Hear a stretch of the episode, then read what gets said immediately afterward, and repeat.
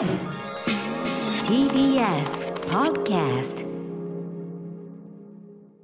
はいよろしくお願いします。よろしくお願いします。歌丸さんどどどうしました？あの今日はね、はい。あのリモートで、はい。えっ、とスタープレイヤーズね所属事務所の会議室からですね、えっ、とリモート出演してるんですけどやっぱねあのたまにじゃん金曜やったんですけどね、ええ。あのこのモニター撮ってるのが普通のラジオなんですよね、はいはい。でなんかねあのラジオの設定が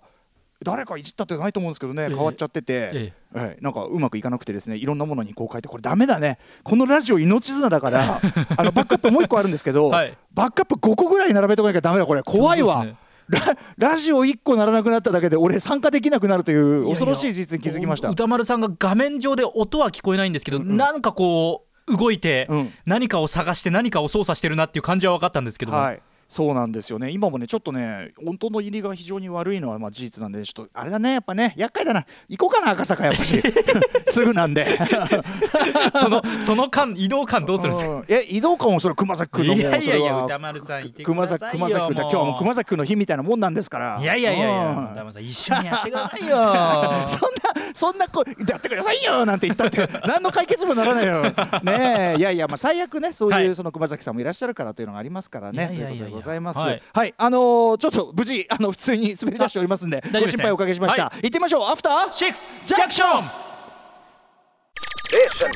After Six Junction. 11月21日月曜日時刻は6時2分です。ラジオでお聞きの方もラジコでお聞きの方も12月ねこんばんは。12月ね。ごめんなさい。12月21日月曜日です、TBS ラジオキーステーションにお送りするカルチャーキュレーションプログラムアフターシックスジャンクション通称アトロケはい、えー、パーソナリティは私ラップグループライムスターの歌丸です、えー、お聞き苦しいところ失礼いたしました。本日は所属事務所スタープレイヤーズ会議室からリモートであのー併用してね、はい。リモートも併用してお送りしてなってなって言ってますけど、まあ、企画によって行ったりかなってかったりなんですがまあいよいよねちょっとコロナウイルス感染拡大がやっぱシャレにならない感じそうですね。になってきてですね。あのーまあ気をつけるに越したことはないというね、うんうんうん。えーような塩梅でですね本日はリモートでお送りしてちょっとねあの平日のやっぱリモートが久しぶりのせいもあるのかな。ちょっとバタバタしておりまして失礼いたしました。はい。はい、えー本日はリモート出演です。歌丸です。そして月曜パートナー TBS アナウンサー熊崎和人です。はいということで熊崎君ねいかがお過ごしですか週末は？あのー1月1日にですねニューイヤー駅伝という駅伝があるんですけどそれに向けての、まあ、例年ですとこれ今は取材に各地を赴いてっていう形でやらせてもらってるんですけど、ええ昨今のまあこういうコロナの状況も鑑みて、はい、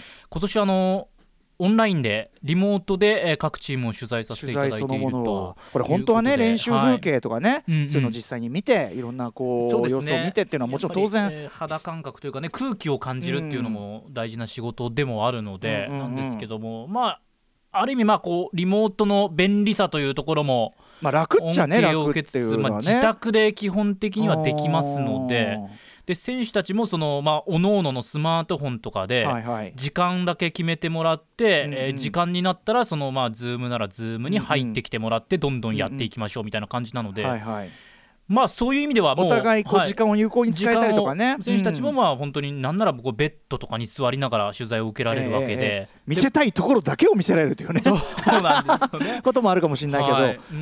ん。そうかそうか。いやいやでもねあの本当だったらねもちろんその実地であの要はねあのやむなくというところもあるでしょうけども、はい、うん。まあ、その中で取材もねリモート化しつつあるというのはなかなかあそうなんだっていう感じでしたけどね。うんうんはい。はい、ということでまあでももう今年も余すところね本当に、えっと、今年の放送自体はもう本当に数える程度しかなくなって12月きちゃって。21日ですもんね。そうなんですよ。今週末ね今日はねグラビア総選挙あってね、はい。あのーなんてもありますけど今週末金曜日にはですねシネマランキング2020っていうのがあったりなんかしてこれがまた気が重いのなんのっていうね。あー。あの自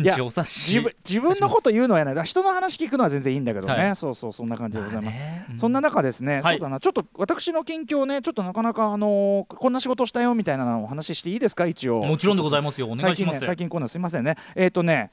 雑誌でいくつかちょっとお仕事しておりまして、えっとねまずね早い方からいこうかな。12月15日発売のブルータスでこれねえっとヨンヨンさんっていうねあの、はい。若い DJ プロデューサーの方というか、はい、女性なんですけどヨンヨンさんという方と僕があのキリンジねあのーはい。堀米貴樹さん率いるですね、まあ、元は弟さんとやってましたけど、えー途中からねあのぬいさんの、えー高木さんのプロジェクトという感じでやってる。キリンジが、まあ、あのずっとバンド体制でやってたんだけどそれも一旦こう、えー、と携帯をそのバンド体制は一区切りにしてというタイミングでベスト版出してキリンジがそのタイミングで僕と44さん44さんも僕もあの要するにキリンジの曲に参加している側として、あの対談しているというのがはい。ブルータスに載っておりまして、まあ、新旧、えー立場も全然違う、えーなんていうかな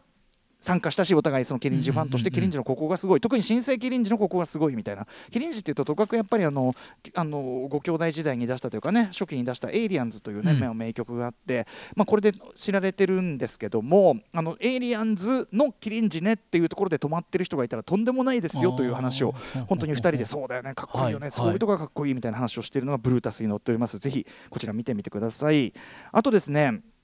えっと、12月17日に発売された雑誌「トランジット」というね、まあ、旅旅雑誌ということでいいのかな。で旅雑誌「トランジット」なんだけど、まあ、こんなご時世でいろいろねあの海外とかも行けないしということで、はい。今回は、えっと、日本日本の青みたいなそんな感じ。ちょっとすみません。雑誌を取ってきてください。そうなんか青青テーマで、まあ、日本のはい。例えばその海とか空の青もあるし藍染めの青とかなんかそういういろんなこう青をテーマにした青と日本みたいなテーマではい。一冊作ってて、まあ、非常に面白いんですよ。こんな時期だからこその発刊第50号というトランジット、でその中で僕以前と,、えーっとディストピアユートピアを描描いた映画という企画でトランジットさん参加していただいたんだけど今回も、えーっとお題をいただいて、このお題がだからその日本と青っていうテーマで宇多丸さんっつって日本映画の中の青というテーマで一つなんつって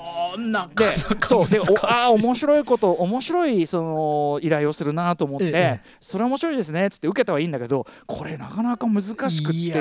要はねはい。あの青青もちろん映画の中で色っていうのは非常に重要な役割を帯びているし、その優れた映画作家ほど色というのはコントロールしてるねあの、うんうん。意味があって使ってるわけですけどいろんな意味が。あのただ青青をベースにした映画史とかさそういうものが体系づけられてあるわけじゃないじゃん。一応北のブルーとか一応あるし、はい。なのでなあるけど、まあ、あこの映画にも青が使われていますということを調べれば出てくるわけではないので。その確かに青空が印象的な作品とかね、そういうものはあるけど、まあ、はい。海が綺麗な作品とかあるけど、まあ、そればっかりじゃ芸がないしということで、うん要は自分の頭の中のえ日本映画における青が印象的なシーンを自分の頭の中で検索かけまくってであれそうだったんじゃないかなっていうのを見ていく。あるいはこの辺が臭いぞっていうあたりをこう実際にそのソフトとかで確かめていくっていう作業をしていったという、えー日本映画を追う青というですね見開きページでこれなかなか面白い。でもね僕なりにその日本映画の中の青の変遷みたいなものをあの仮ですよ。仮の、えー日本映画青史としてですねちょっとあの短いですけどあのあれしてこれでもねいっぱい喋った中のごく一部だったりするんですけど、はいはい。はい、あの特にあの80年代になって青のニュアンスというか青という色の意味が画面内での意味が大きく変わったと私は思っててこの辺りの話。で北のブルーとかもその延長線上に出てきたもんだと思うみたいな話してて、はい、あのぜひちょっとこれまあこじつけみたいなところもあるんだけど、はい、でも映画の中でやっぱ青が出てくるとおっと思うようになってね。すごいですね。やっぱ目の付けどころがまた一点加わるというか。そうそうそうそう。いやでも実際映画の中において色って非常に重要だしうん。あのー本当にちゃんとした映画作家っていうかねちゃんとした人はもちろんコントロールして使ってるんだけど、はいあのねそれのあたりのね、まあ、非常に青って実は結論としては難しい使うのが難しい色だなというようなあの結論も出たんだけどでもやっぱりその上手い人はすごくうまく使うよねと、はいえーそれぞれこういうニュアンスでやってますよと。80年代の青のその僕が言ったその一つの時代の潮流があってそれとそのとあるですね2000年代の、えっと日本映画の傑作、えーはだいぶこうニュアンスが逆になってるぞとかね。そういうのとかもね書いてあるんでね。まあまあ全然その僕もあのなんていうの？思いつきのエッセイみたいなね。あのあれなんであのちょっとそんなにこうそバシッと体系づけられた論ではないんだけど、はい、日本映画を青というテーマでトランジットで今出てるので書いてるんでぜひ皆さんちょっと、はいはい、あの読んでみてくださいねという感じでお知らせでございました。そんな中ねちょっと、週末ねいや今ねさっき台本のさこうカルチャーニュースでねやっぱスタッフがいろいろねこんな情報がありますよってこう集まっていただいて、はいはいですね。でこうやってこう情報があるじゃない。これはい。だから皆さん例えばヤフーニュースとか何でもいいんだけどそういうのを見て見出して、あってなる。わかりますかね。ずっとこう情報を伏せていた件みたいのがこうカルチャー情報がバーンと入ってるねえー、M1 王者はみたいなことが書いてある。ああ良かれと思ってやったことが。まあ、もちろんそのテレビとか散々話題にしてていいんだけど、僕一応録画してて、あのー途中まで見たのね、じゃあ最後のじゃあ結結末というか、まあ。あんまりネットとかそんなにぐいぐええいぐりぐり見る方じゃないし、SNS もやってないから勝手にニュースが流れ込んでくるということはないため。なるほど。あのーあっていうね、うん、まあありましたけどね、まあべ別に別にいいよ。そんなであのプンスカ起こったりはしませんけネどね。ネットだとね自分の気持ちで遮断できますけどこういうタイミングでねこう、えーよまさかと思うタイミングで出くわしてしまうとね、うん。まあ、カルチャーニュース、まあ、まあ、書いてるかなっていう、別にいいの、別にいいの、全然。でね、違うの。で、そこはまだいいんですよ、はい僕は。はい。別に M1 あのの勝者がね、あのなんとかっていうところは僕にとっては別にまあ後でどうせ見るし、はい。あのいいんですけど、あのネタバレね、こういう形でネタバレを食らったら、この週末だからその皆さんは M1 で騒いだと思います。うんうん。えーただ我々的にはですね、まあ、世界的にはと言っていいんでしょうかね。同じくですねその週末今週金曜ですね大変なことが起こってしまいまして、はいはいマンダロリアンという、はい。えースター・ウォーズの、ね、実写テレビシリーズがあってこれがシーズン2がついに終わったわけなんですけど、で、まあ、高橋良樹さんとその直前の、ね、ネタバレトークその、えー、と見る前に実際見る前の話というのをね下のポッドキャストでやりましたけどね。これ実際最終回がまあ金曜になりまして、はい。これはとにかく何を言っても良くないと思うんですけど、ええ。でし僕はもう言葉を持たないというかですねこれを表現する言葉を持たないもう何も言えねえっていうやっぱ北島康介さんこういう気持ちだったんだなあの名言がまさええ。にここに当てはまると、北島康介さんのはこういう気持ちだったんだっていうのがもうはっきり分かった。何も言えねえ。もう何も言えねえ。あー僕ねちょっとまだ2を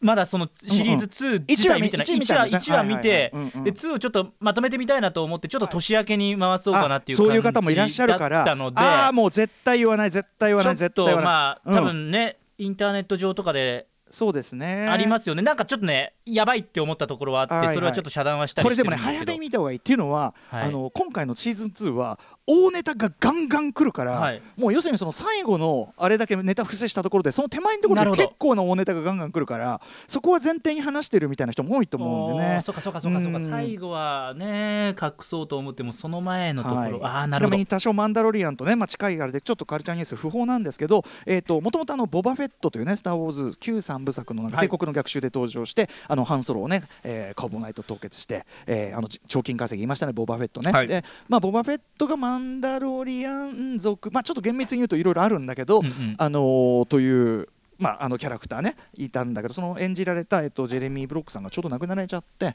その、まあ、シーズン2ねその、まあ、エンディング近くのタイミングというかね、えーそれもあってですね、まあ、ボバフェットボバフェットボバフェットねボバフェット。ああボバフェット。この辺りとか。これはだから要するにうん。全部見た方からするとあーとかえーとかっていう要素があるんですね。ただそのシーズン2もまだ全く見てない熊崎君にはもうはい。もうここ本当にここでやめときます。はい、あの最高です。あのーありがとうデーブ・フィローにありがとうジョン・ファブロー、えーありがとうっていうかでも返す返すもな。これができるのならばな。あまあまあまあそうそういうというような。ことか。でもそれぐらいその YOSHIKI さんの対談のね中でも僕言いましたけど、こんなにみんなが一致して最高っていうシリーズは本当に本当に帝国の逆襲以来じゃないかっていう。いやもちろんクローンモーズ素晴らしいとかテレビシリーズだとねちょいちょいね反乱反乱者素晴らしいとか反乱者たち素晴らしいってあったんだけどことその実写版ということに関してはこれだけ完全に、えーっていうところはねしかもこの幕引きというかなんというかバトンタッチというかあーいかんあーいかんあーいかんあーいかん。ね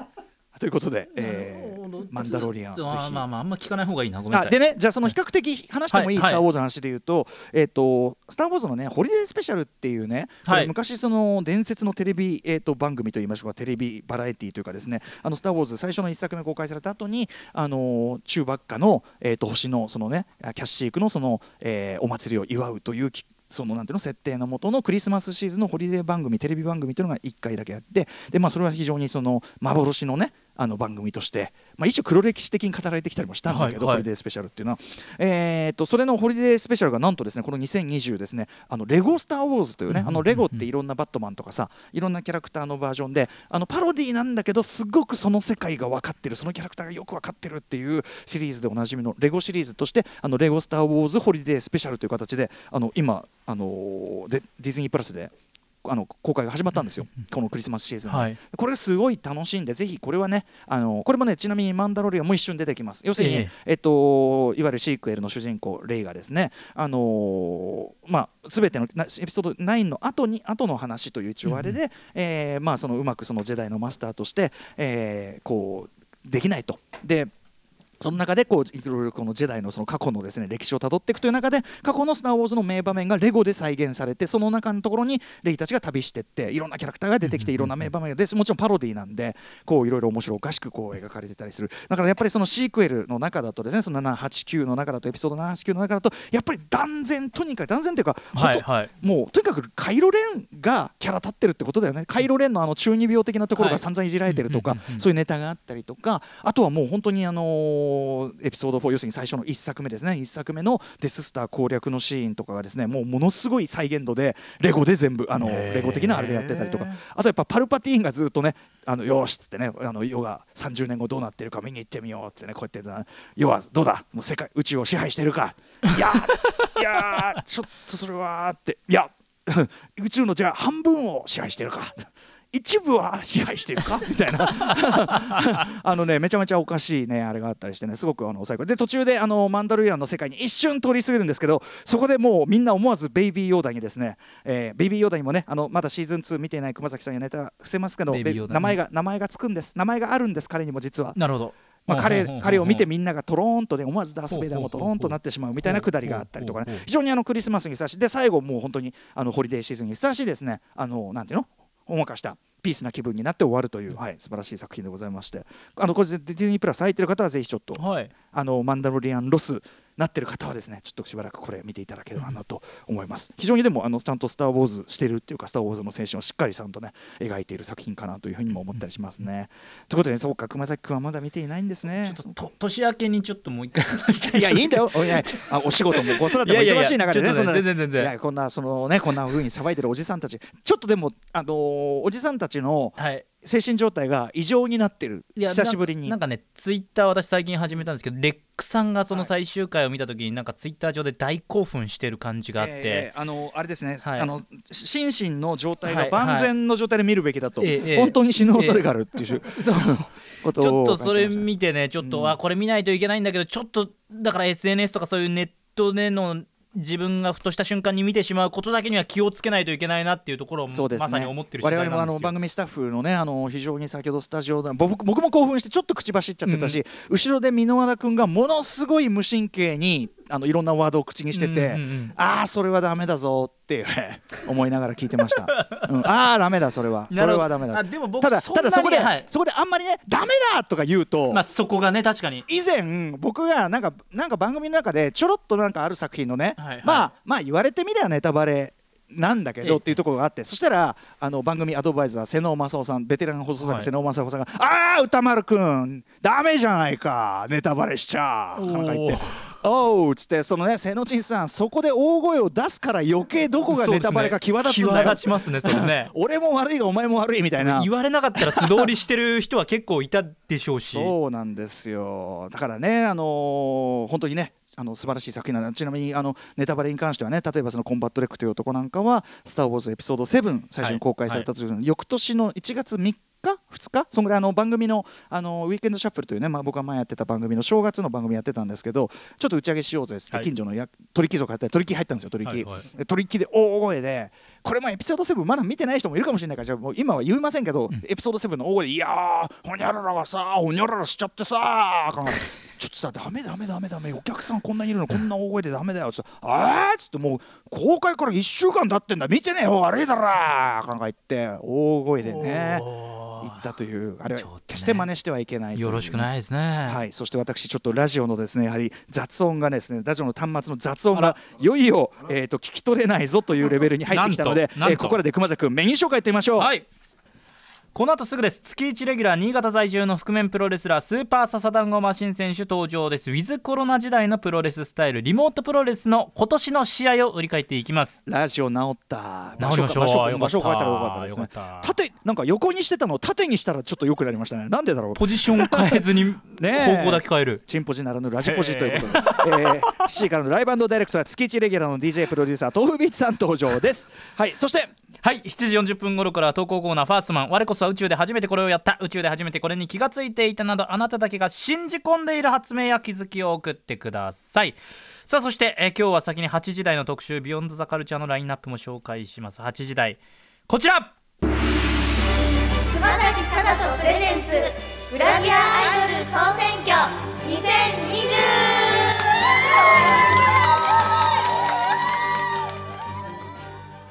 いやー歌丸さん年末の名物企画今年もという感じになりますね,、はい。えさえっと2度目？